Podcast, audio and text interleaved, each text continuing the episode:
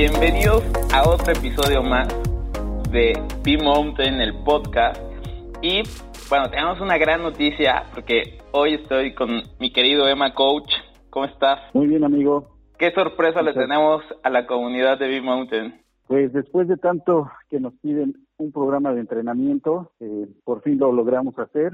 Lo planificamos de tal modo que lo pudieran realizar la mayoría, eh, no, no requiriendo un, un espacio muy grande, ni tampoco mucho tiempo destinado, pero yo creo que va a funcionarles perfectamente. Esta creación, pues obviamente es eh, de coach, que es como la parte del acondicionamiento físico, que algunos ya lo conocen y quien no lo conoce, pues vamos a dejar igual las redes. Y si no, en, en todas las redes de B-Mountain, ahí está también pendiente. Y diseñó este plan de entrenamiento básico para subir una montaña que ahorita nos los va a desglosar. Es, es un ebook, es un PDF que le vamos a enviar a toda la comunidad. Igual lo dejamos en, en Facebook o dejamos el link en Instagram y tenemos un grupo de WhatsApp que pues obviamente van a ser los primeros en, en obtener este ebook, pues porque son los consentidos, ¿no? Y bueno, Es a ver. Cuéntanos cómo, qué, de qué va este plan de entrenamiento básico para subir una montaña. Este entrenamiento lo dividí en cuatro semanas. Va obviamente desde lo más sencillo, más fácil, es progresivo hasta ya un poquito lo más complicado, pero aún así no requiere tanto tanta exigencia. No es como de alto rendimiento 100%, pero es bastante funcional. De hecho, este lo apliqué yo por cuestiones de tiempo no pude llevarlo a cabo todo porque nuestro eh, nuestra planeación para nuestra salida al, al volcán Pico de Orizaba fue en un corto tiempo y no lo pude llevar a cabo todo y funcionó muy bien. Yo llegué hasta arriba sin problemas, este, aplicándolo y súper recomendado y comprobadísimo. Y quiero agregar a este contexto que nos expliques un poco por qué es importante entrenar antes de tomar cualquier ruta, que es una recomendación que, que hacemos constantemente. Claro, pues para evitar lesiones sobre todo y poder disfrutar de la, de la ruta. Muchas veces no nos, pre- no nos preparamos, para empezar ni siquiera llegamos a la cima. Y aparte el cuerpo lo siente y disminuye nuestro rendimiento, nuestro ánimo, porque pues uno cansado ya no la disfruta y fisiológicamente genera muchísimo problema el no ir preparado a la montaña. Hasta un infarto, te puedes morir ahí pero lo que más afecta es el tema de la aclimatación. Aunque bien es cierto que la aclimatación se gana con, con la altura, ascendiendo montañas, tiene que ver muchísimo con el entrenamiento previo. Así tú puedes estar aclimatado a o vivir a 3.000 metros, 4.000 metros, sí, tienes razón, no te va a, pegar eso, pero con el esfuerzo se suma y no es lo mismo estar sedentario a esa altitud que a un esfuerzo casi máximo, porque realmente es mucho desgaste después de tantas horas de, de ir caminando, ir ascendiendo, es totalmente distinto. Y es algo muy simple que ahorita nos vas a explicar que todos pueden hacer pues, prácticamente en sus casas, en lugares muy cercanos a sus casas, ¿no? Es, correcto. Pues mira, vamos a, a iniciar con el tema. Básicamente se divide en dos formas para realizar el, el entrenamiento. En las dos se trabaja el cardio, que como se, comun- eh, se conoce comúnmente, y la, la fuerza. Aquí vamos a trabajar los dos, tanto resistencia como fuerza. Y como lo dije hace ratito, vamos de menos a más. Dividido la primera semana lo más sencillo, que correr ritmos continuos, ¿qué quiere decir? Que es un, una, una carrera, un trote por un tiempo. En esta, en la primera semana se maneja de 20 a 30 minutos y se alterna con las carreras de intervalos, que yo lo estoy manejando de 100 metros por 100 metros. Correr 100 metros por caminar 100 metros. El número de repeticiones que está indicado ahí. Al inicio van a ser 10, realmente es muy poco, porque no es correr al 100%, sino que es progresivo. Y eso complementado con lagartijas y abdominales. Un día, eh, al día siguiente sentadillas y desplantes, y así alternadamente para complementar tanto, como repito, tanto el acondicionamiento físico que es la resistencia como la fuerza que se necesita eh, por la posición y por el peso que lleva uno de, la, de las mochilas.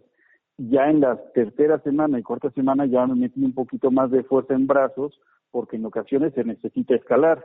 Entonces también me metí ahí un poco de, de eso para escalar las rocas que, que luego se nos presentan o incluso para manipular el piolet.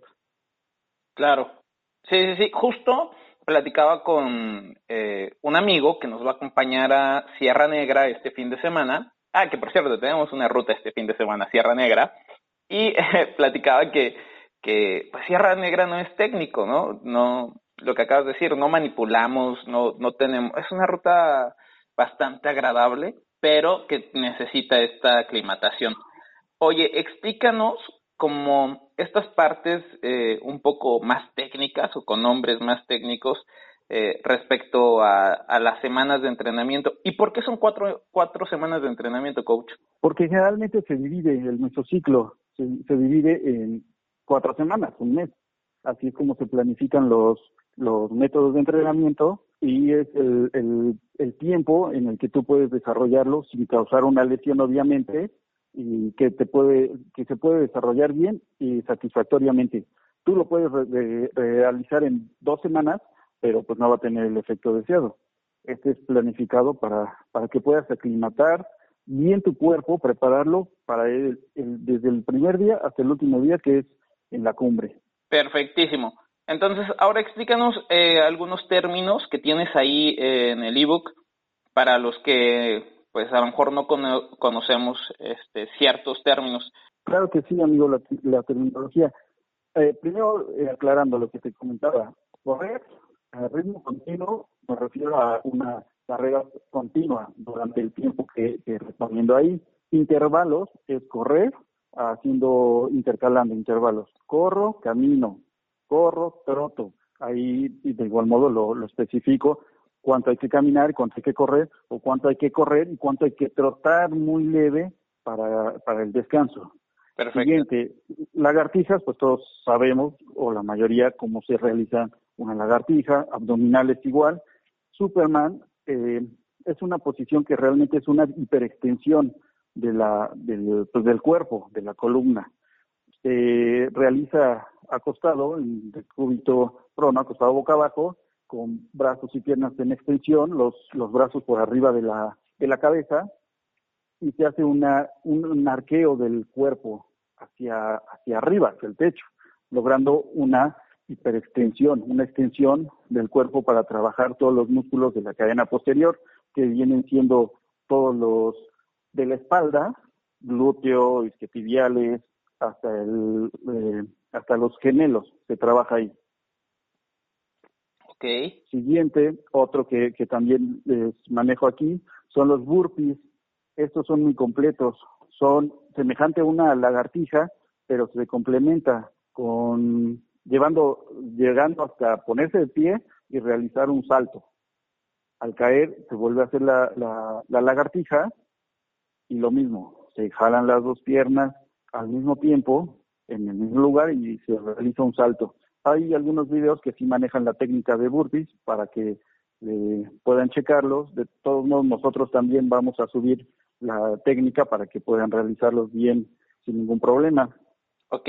Sentadillas, pues todos sabemos las sentadillas. Hay técnicas y muchos realizan una incorrecta. Nosotros también vamos a subir uno de, la, la, mejor forma para realizarla y evitar lesiones tanto en, en espalda, en la columna, como en rodillas y los desplantes de igual modo. Desplantes al frente como, lo, como los, los manejo. Otros, que otro término es eh, step up, que es subir un, un banco, subir una banca en el parque, donde quieran, alternando, subiendo un pie, se sube a la banca, se sube el otro pie y se baja con, con el primer pie que se sube.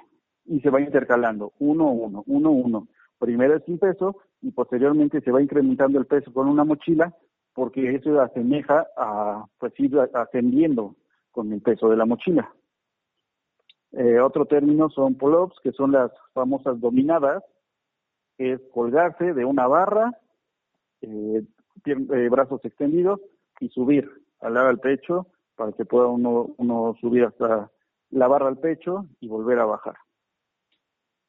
Otro, planchas por tiempo.